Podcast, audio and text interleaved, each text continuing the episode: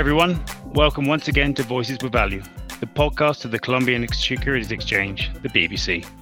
Today, we're going to turn our attention to the equity market, where we have seen, where we've seen the MSCI Colcap underperform its Latin America peer group during 2021. I have the pleasure of being accompanied by three of Colombia's foremost equity analysts who will be talking us through some of their top picks for the remainder of 2021, and then be chatting with me more generally about recent developments. With me today, in no particular order, we have Daniel Guardiola from BTG Pactual, Jairo Agudelo from Valores Bancolombia, and Sebastian Gallego from Credicorp. Gentlemen, welcome, and thank you all for taking time today to share your thoughts with our listeners. The idea is to run through a total of six companies of interest, um, a couple of minutes on each. And if I may get straight into it, I'd like to start with Sebastian. What would be your the first of your top picks for the balance of 2021? Yeah, thanks, Rupert. Uh, first of all, for the invite, and it is a pleasure for me uh, to be here with, with some of the uh, best colleagues in, in the market. Uh, and just uh, to answer your question, uh, we'll start with the, with Ecopetrol. it hasn't been a, a couple of, of days pretty easy for the company, but we overall continue to see uh, positive trends uh, towards the year-end. Uh, we particularly focus uh, on Ecopetrol uh, on a local basis, uh, taking into account a positive commodity cycle that we're seeing today, and particularly this year, with oil prices surging above $70 per barrel. We also think that at the end of the day, the company has been some somewhat decoupled uh, from its fundamentals and, and from oil prices, considering uh, the transaction with, with, with ISA, uh, taking into account that uh, the company reported uh, EBITDA margins near 50% uh, in the first quarter and will continue to do so for the remainder of the year with a total unit cost of $30 a barrel. we think that at the end of the day, fundamentals should uh, respond uh, once the transaction is completed, or at least when we get more clarity on the on the final terms of the deal. In addition to that, we believe that with current oil prices, we should see lower pressure on, on, on a potential capital issuance. Let's recall uh, that at the end, uh, the company at the very beginning of the year was uh, suggesting a, a, capital issuance between 1.5 to 2.5 billion. This should be out of the uh, of the table uh, right now in our view. And uh, also, uh, we consider that uh, when we look at the, the, the, the, Colombian sample, we think that uh, at the end of the day, we should see strong financials across the board for Ecopetrol, particularly when we look at or when we compare to 2019 levels, we're seeing Ecopetrol's financials on EBITDA and net income uh, similar to 2019 or even surpassing those levels. Uh, and finally, I, I, would like to emphasize that um, Ecopetrol seems somewhat uh, decoupled from the social reality or the social uh, situation that, that we're currently living on in, in Colombia, with over 50% of, of, of revenues uh, abroad and, and denominated in US dollars. At the end of the day, seems like a good hedge for the Colombian market. Great. Thanks, Sebastian. And now the same question to you, Daniel. Thank you, Rupert, for the invitation. Uh, uh, um, hi to my colleagues, uh, Jairo and Sebastian. Uh, actually, my my topic is gonna be a new name that hopefully is gonna join, you know, the BVC in the upcoming weeks. It's Latam Logistic Properties. Uh, it's an IPO uh, is basically a world-class real estate developer focused on the logistics space in Colombia, Peru, and Costa Rica. This is a company that currently counts with a contracted GLA, gross leasable area, of 431,000 square meters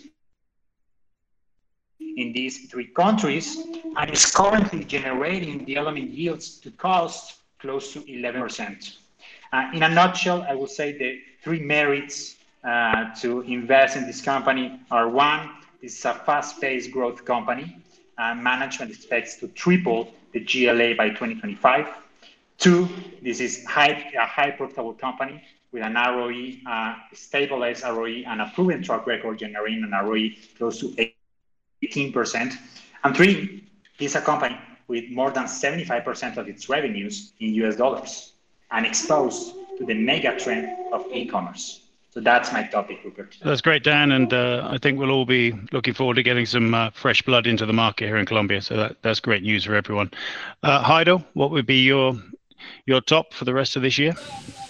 Sure, Rubes. Uh, thank you for the invitation, and, and and and it's my pleasure to to share this space with Daniel and, and Sebastian. Uh, for us in Valores Bancolombia, uh, when you when you ask me about our topics, uh, the first name that comes to my mind is Cementos Argos, and Cementos Argos is because we believe financial results will support the performance of the stock during the 2021 first quarter. Financial results were extremely positive, and according to our numbers, second quarter financial result will print the best EBITDA for a quarter on record on Cementos Argos. And that ex- extraordinary performance in terms of financial results will be driven mainly by the US operation. Uh, so the US operation, the US market has been recovering fast and strong. Cement prices are increasing, and that has led the company to to change the way they were operating before. They are exporting cement from its operations from its Cartagena plant to the US market, allowing them to integrate vertically the operation in the US having better profitability, but also decreasing the pressure on cement prices in Colombia because now all the cement that is produced that, that produces that cement plant in Cartagena is is it's sending to the US. So that has changed completely the let's say the footprint of Cementos Argos. Right now, cement more than 50% of Cementos Argos EBITDA comes from the US market, and that market has been extremely positive, and we are expecting to keep that performance for the second half of the year. So with all of that in mind, we are expecting a strong financial result. We are expecting at the leverage of the company financial ratios. They already closed the deal in which they, sold the ready mix operation in Dallas for $180 million. That will help to take a fast a piece in the, in the leverage of the company's financial ratio, which were the main risk we were seeing on the company. So now that that risk has faded away, we believe the stock should have a strong, a strong positive performance for the second half of the year, Rubes. Brilliant. Thanks, Jairo. That's great stuff. Uh, now back to Sebastian. Uh, another name that stands out for you? Absolutely, Rupert, and thank you uh, again. Well, the, the second name I, I, would like to discuss today is actually a name that we have uh, preserved or, or maintaining our top picks uh, since the last year on the financial sector. We all uh, we could all agree that uh, the financial sector hasn't been done quite well, and particularly when you compare financials in, in Colombia to other countries in Latam, uh, it's difficult uh, to have a positive view uh, on Colombian banks. However, when you look at the composition of the of the local market, you see over 30% of of the market uh, involved in, in financials. So it's it's hard to ignore. And and the name we we are choosing uh, to recommend on the on the financial sector is Banco de Bogotá. Uh, Banco de Bogotá uh, has uh, three to four aspects that uh, make make it a, great choice across the local market. First of all, uh, Banco Bogota had a very conservative loan growth strategy prior to the COVID-19 pandemic, particularly on the consumer segment. Uh, when the industry was growing nearly 15%, top peers in Colombia were growing around 25, even higher than 30%. And Bogota chose to, to have a, a much conservative uh, strategy, which is uh, paying off today. Uh, second uh, point here is that uh, Banco Bogota has a lower exposure to the riskiest portfolios or the riskiest segments on the consumer portfolio. We're talking that at the end uh, you have 20 to 25% exposure uh, to free investment on the consumer portfolio, whereas, for example, uh, top peers in Colombia like Bancolombia or Davivienda have roughly 50% exposure to free investment, which we consider the most or the riskiest segment of, of the consumer portfolio, and also with an overweight position on, on the payroll loan uh, uh, loans, which are probably one of the most conservative strategies in this portfolio. In addition to a relatively conservative strategy, we also highlight that at the end of the day, uh, Banco de Bogota uh, has a has a stronger and, and, and higher di diversification uh, in the revenue line, even though we acknowledge that this is not a strict uh, it, this is not comparable uh, with all top banks in Colombia. We definitely believe that investors will try to preserve profitability under the current scenario uh, amid the COVID-19 crisis. In fact, the, the, the, other point that, that we want to highlight on Banco Bogotá is that historically and during 2021 uh, was expected to pay a, stronger dividend uh, compared to, peers in Colombia as well. And finally, uh, the outlook for, profitability uh, should be brighter when compared to peers as well. We're talking about a double digit uh, or roughly 12% uh, ROE uh, this year with a 13% ROE going into 2022. when you look at top peers in Colombia, they're just falling below the, double, the double digit figure. Okay, Sebastian, thanks a lot. Uh, next up, Daniel, what do you have for us? Uh, sure, Rupert. So, my second topic is Grupo Energía Bogotá, also known as GEB. This is basically a utility company active in the electricity and the gas value chain, mostly in Colombia and Peru. Uh, the three drivers behind, or the three reasons why we decided to choose or to pick this name are, first of all, uh, I will say related to the associated, uh, or, we, or sorry, are associated to the renew investment framework with Enel, which put an end to their difference. I mean, this new framework creates a higher dividend yield company for 2021. Uh, we expect GEB to pay a dividend yield this year ranging between 10.5 and 11%, being one of the companies with a higher dividend in the entire uh, market. The second reason is that related to this new agreement between G- GEB and Enel, the company is now going to have the exposure to embark in new growth opportunities in the unconventional renewable generation sector, hand in hand with Enel. This is one of the most exciting opportunities in Colombia, especially considering that still uh, the, the, the unconventional renewable generation in Colombia is lagging Latin peers and, of course, developed world countries in terms of the penetration. And the third reason why we decided to pick GEB is because of its enhanced corporate governance, basically following the follow-on that the company did back in 2018, which uh, protects or align or better aligns uh, the interests of the management of the controlling owners with the minority with the minority shareholders. Brilliant. Thanks, Daniel. And last but not least, Jairo, what else do you have for us? Sure, Roof. The, uh, our other second bet on the Colombian equity market will be something similar to, to the one that Sebastian mentioned, the financial sector, which we believe is going to have a, a, a, a, strong recovery in the second half of the year. Uh, our macroeconomic team released its, its new estimates for for the for Colombian GDP for 2021, and they rise their estimates to eight percent this year, and that will probably lead the Colombian banking sector to have, let's say, a, a much better performance than 2020. So our bet will be Grupo Aval, Grupo Aval Preferencial, which is the holding company of Banco de Bogotá.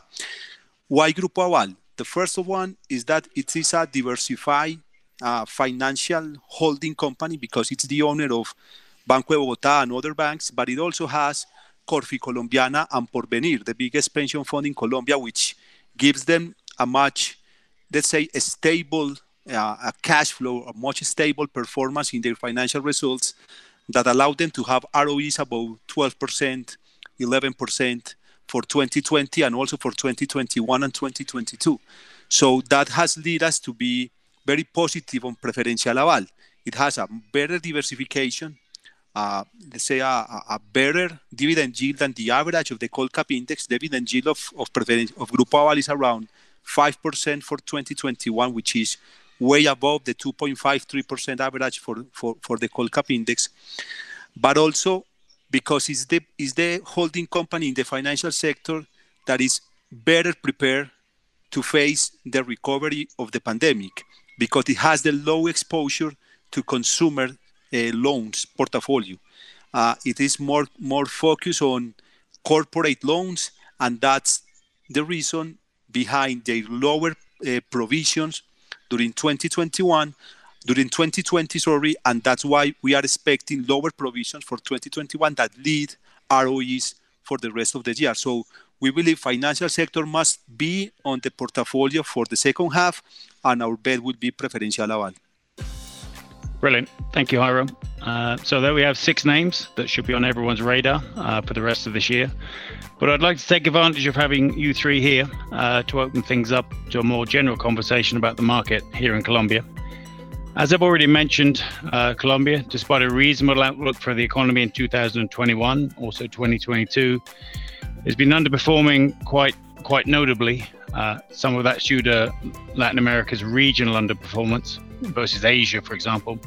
But I'm just curious to see what you guys think about the situation in general. Uh, if I may start with you, Daniel, what do you make of the situation?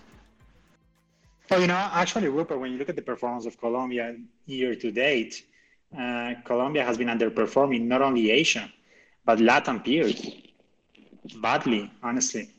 Uh, in my view, I think there are three factors that basically explain, in part, uh, why the market somehow was derailed at the beginning of the year. The first one is the potential acquisition of ISA by Ecopetrol. I think that basically created or decorrelated the index from oil prices. Uh, the second reason was the social unrest that was triggered by the first tax reform proposal presented back in April. And this social unrest lasted until mid June. And the third reason was the fear and this is something that we lived with, you know, during the, the first six months, the fear that Colombia was going to lose investment grade metrics. It happened. Honestly, at this point, I think it's it's something good that happened. We are no longer investment grade metrics, and this is no longer a noise for the market. For so, in my view, those are like the three factors, you know, that explain somehow this underperformance. Okay, thanks. Um, what would you add, especially considering that Bancolombia recently raised their GDP outlook to 8% for 2021? Robes, I will say the same than, than Daniel. For us, really, the key decision or the key news that changed the performance of the Colombian market was the transaction between Ecopetrol and ISA. If you look at the performance during the first three weeks of January, we were very in line with the performance of our Latin peers. We were growing, we have demand, liquidity was rising, but then Ecopetrol released the transaction of ISA, and that didn't was not well received by the market because it will not be a public of uh, uh, let's say a, um, a public transaction in which international investors could participate, but also because it came linked to a potential increase or to a potential capital increase by Ecopetrol of something between two to 2.5 billion dollars. So of course, the, that issue will be extremely high for the Colombian market, and it will require the, the international investors to be success. Uh, so in that line, of course, the market collapsed after that after that uh, um, a proposal by Ecopetrol. The market correct or, or go down, and that uh, let's say, wider the difference between the performance of the of our Latin peers and, and Colombia. We are expecting the second half to correct because that transaction is no longer in the line for us. We don't believe Ecopetrol needs that capital increase. So that creates, uh, let's say, the, the uncertainty of that transaction. And also the potential uh, loss of investment grade that was not a, a potential; it was almost a reality. But we were, but the market didn't have the, the date in which that will happen, and that create uncertainty in investors. So investors were were let's say like like like at the sideline of the market, waiting that to happen. Now happen, and, and we are expecting that to correct for the second half of the year. So those two main are the main reasons for which we believe the market has a, a strong decorrelation against our peers. Okay, great. Uh, Sebastian, anything to, to add on that subject? Absolutely, Rupert. Uh, yeah, I, I, pretty much agree with with Daniel and, and Jairo. I would just like to to add a couple of points uh, beyond what they mentioned, and because I believe that at the end of the day, um, Colombia was also pretty slow on the vaccination rollout uh, at the very beginning of the year. Uh, let's remind ourselves that uh, we had a combination of the of the third wave of the pandemic in the second wave back in January, and then the third wave uh, when the social unrest uh, pretty much exploded uh, with a with a relatively slow va- vaccination rollout. Right, we were pretty much underperforming peers. the the good news here in, in, the vaccination rollout is that Colombia has been able to pick up, but we definitely can uh, assign some of the underperformance as well uh, to a more severe third wave and also from the COVID-19 and also a relatively uh, slow vaccination rollout, especially at the beginning of the second quarter, obviously first quarter 2021. And one last point that I want to make here uh, that, it, that could explain the, the underperformance of Colombia. Uh, I totally agree with with Jairo and, and with Daniel about the, the investment grade, but but I think that at the end of the day, they, the, the challenges that Colombia faces are beyond the investment grade uh, in terms of the its fiscal position. We just uh, recently uh, hear from the government or from the Minister of Finance. Uh, it's Marco Media, uh, it's Marco Fiscal de Mediano Plazo, or its fiscal framework for the for the next year and it just doesn't seem uh, to be credible or, or, or the market awaits uh, what was expecting uh, to hear something uh, uh, that at the end of the day uh, could come down the market. when you look at the, the, the recently proposed tax reform, it seems that the efforts on, on, on, collection or just investments that, that the government will do um, seems to be too much, particularly in, the, in, in 2022. And it would be difficult uh, to balance out uh, it, the, the government's debt profile uh, starting in 2023. Uh, so at, at, the end of the day, uh, I, we we obviously uh, would like to highlight the fiscal the challenges that Colombia faces on the fiscal front. The fiscal deficit will only be reduced next year to seven percent and that con- uh, the consolidation of the of the fiscal position in Colombia seems to be a major challenge even after Colombia lost the investment grade. Robs, if, if I may, I forgot to mention one critical point that, in our view, should also affect the performance of the index, and is the the appetite or the potential buying behavior of local institutional pension funds.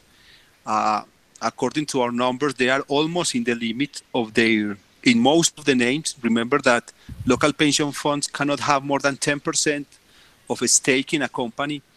And when you look at many names in Colombia, they are almost at that 10%. So that has their, their hands tied because they cannot jump in into the market, even that they that we believe they are seeing cheap prices, low uh, or a very positive opportunity of entrance at these market prices, but they cannot do it because they are almost at the limit. And that's also another reason because they were the buying ones, or they were they were the ones that were equilibrating the equation between international uh, clients selling, but in local pension funds buying. Now they are decreasing their liquidity, they are decreasing their their their uh, day-to-day tra- trading activity, and that has also led to a down pressure in the index. Yeah, no, that's that's definitely a pertinent point as well, and I think we'd all agree that the first half of 2021 has has been something of a perfect storm in reverse, if you want. So hopefully the second half will will be better. Um, now, finally, I'd like to turn our attention to the now globally famous tax reform. Uh, we had the the first kind of teaser yesterday, and obviously it'll be fully announced next week.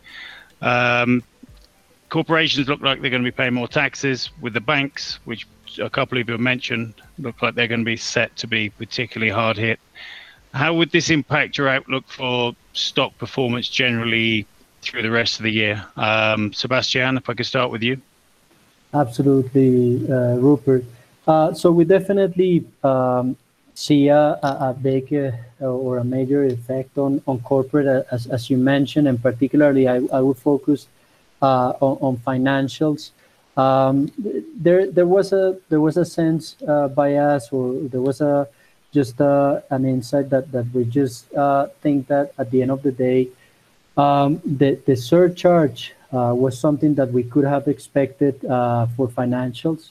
Uh, something that caught our attention was that the 35% corporate rate should be permanent, uh, which uh, I'm not sure that the whole market was expecting that. Uh, but going back to the, to the financials, I, do believe that uh, as a reference with Bancolombia, 29,000 or, or trading at, around 0.9 to 1 time price to value, most of the challenges we have discussed, including the corporate tax rate hike, uh, should be mostly priced in. Uh, when we look at uh, our our preliminary estimates on the potential effect on the corporate tax, assuming all goes through, it should be around six to seven percent effect on our target price. We're talking that our target price today for Bancolombia as a reference for the market is roughly 36,500 pesos. So we're talking that there's still upside even when including that change uh, to, the, uh, to, to our target prices. So at the end, uh, we're we're obviously not comfortable, but we are uh, not particularly worried with that type of proposals. Uh, we think that the market uh, was somewhat discounting this kind of proposals after what we what happened with the with the initial reform, and then again, the the investment case for Colombian banks um, goes beyond the, the tax reform. It's just uh, it's just amazing how to how how, uh, how we see uh, Colombian banks recovering much uh, uh, slower uh, compared to to peers in the region. We're seeing um, obviously a, slower pace of recovery in, normalization in terms of cost of risk, asset quality is still picking up. net income forecast when you look to or when you compare to pre-pandemic levels we see similar levels just uh, by 2023 uh, or even uh, I mean, who knows what's going to happen, but it's not something that we're seeing in, in either Peru or Chile, where Credicorp Capital is seen. Banks are recovering much faster, uh, with ROEs recovering uh, to pre-pandemic levels either in 2022 uh, or either in 2021 or 2022. Um, so given that a scenario is just uh, a little bit more of the same, uh, uh, historically, historically, Colombian banks have been somewhat like denominated as a value trap.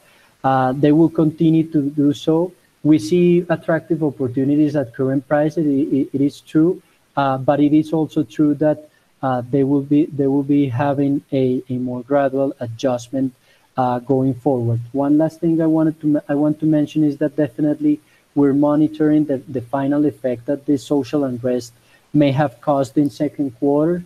Uh, potentially, the good news is that uh, when you look at the PAD program or the, the second wave of benefits, uh, uh, uh, figures have somewhat stabilized, meaning that asset quality didn't suffer in addition to what we saw in the in the first quarter. But again, uh, it is it, it, they still have a long way to go to recover uh, profitability levels uh, that we saw before the pandemic. Brilliant, Sebastian. Um, Jairo, over to you. Anything to to add?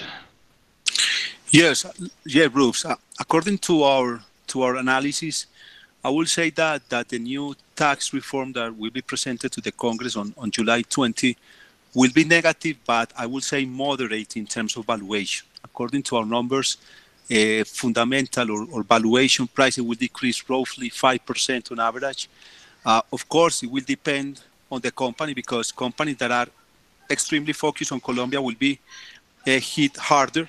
For example, Corficolombiana, our target price of Corficolombiana will decrease 10% or or El Condor 8%, and also the banking sector, which is the one that follows because it's they are also too concentrated in Colombia will also decrease between 7 to 8%.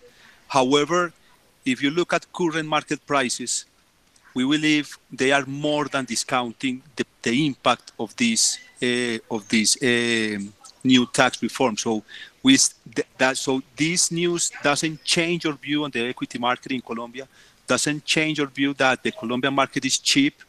It has an attractive potential in terms of valuation, and we still believe the second quarter, the second half should improve and should help the Colombian market to recover a portion of that lag performance against our peers. If you are looking companies that will not be heated by this tax reform, we will say Cementos Argos, which is our top pick, because as the United States represent more than 55% of the cash flow, of course, a potential impact on, on, a, on a higher tax rate in Colombia will not hit harder in terms of Cementos Argos, but also ISA, for example, which is another company that is highly diversified in the region. So those two companies are the ones that we believe will, won't suffer too much from this new tax rate that will come that will come uh, if passed the Congress the way it is. That we believe it's highly possible because they are not charging persons, but they are charging companies. All right, thanks a lot. And the final word goes to you, Daniel. Uh, thank you, Rupert. Uh, I, I would add, you know, at this point, I think uh, uh most of the investor community uh, were expecting, you know, corporate income taxes in Colombia to high, uh, basically because of the social unrest that we saw back in May. so, I mean, higher corporate income taxes should not come as a surprise for investors overall. But having said that, I think we're going to have a negative headline, you know, as Colombia is going to officially have one of the highest corporate income taxes uh, in Latin America. So I think it's going to be, it's not going to be that very well welcomed by investors. Uh, looking at, you know, some of the effects that this, this tax reform could have in companies, I think is going to drive uh, companies to further accelerate its geographic diversification. This is a phenomenon that we have seen since 2011, but I think you know this this significant difference of tax rates between uh, neighboring countries is gonna is gonna further accelerate this this phenomenon. And one last thought, uh, and this is something that we saw back in May, and mid June, is that the risk perception of Colombia increased uh, because of the fiscal uncertainty and the social unrest. So hopefully, and just to end this on a positive note, hopefully this tax reform uh, is going to be approved very smoothly, hopefully, and hopefully is going to improve investor sentiment uh, and reduce somehow or improve the perception of political risk in Colombia. Yeah, totally agree, Daniel, and always good to finish on a, a positive note. It's been a tough year to date, but I think in some respects, as you've mentioned, it's good to have got the investment grade out of the way. It's no longer an overhang, and the sooner we can get the tax reform done and passed, obviously, that's the better. Gentlemen, that's about all we have time for today. Sebastian, Jairo, Daniel, I want to thank you all once again for taking the time to speak with us. I know you're a busy man, and I hope to see you all back here very soon with us. That's about all we have time for today on Voices with Value. Thanks to all of those listening and for connecting once again to our podcast. Remember to subscribe via your preferred streaming platform in order to keep fully up to date with all the new developments here within the Colombian capital markets. Stay tuned.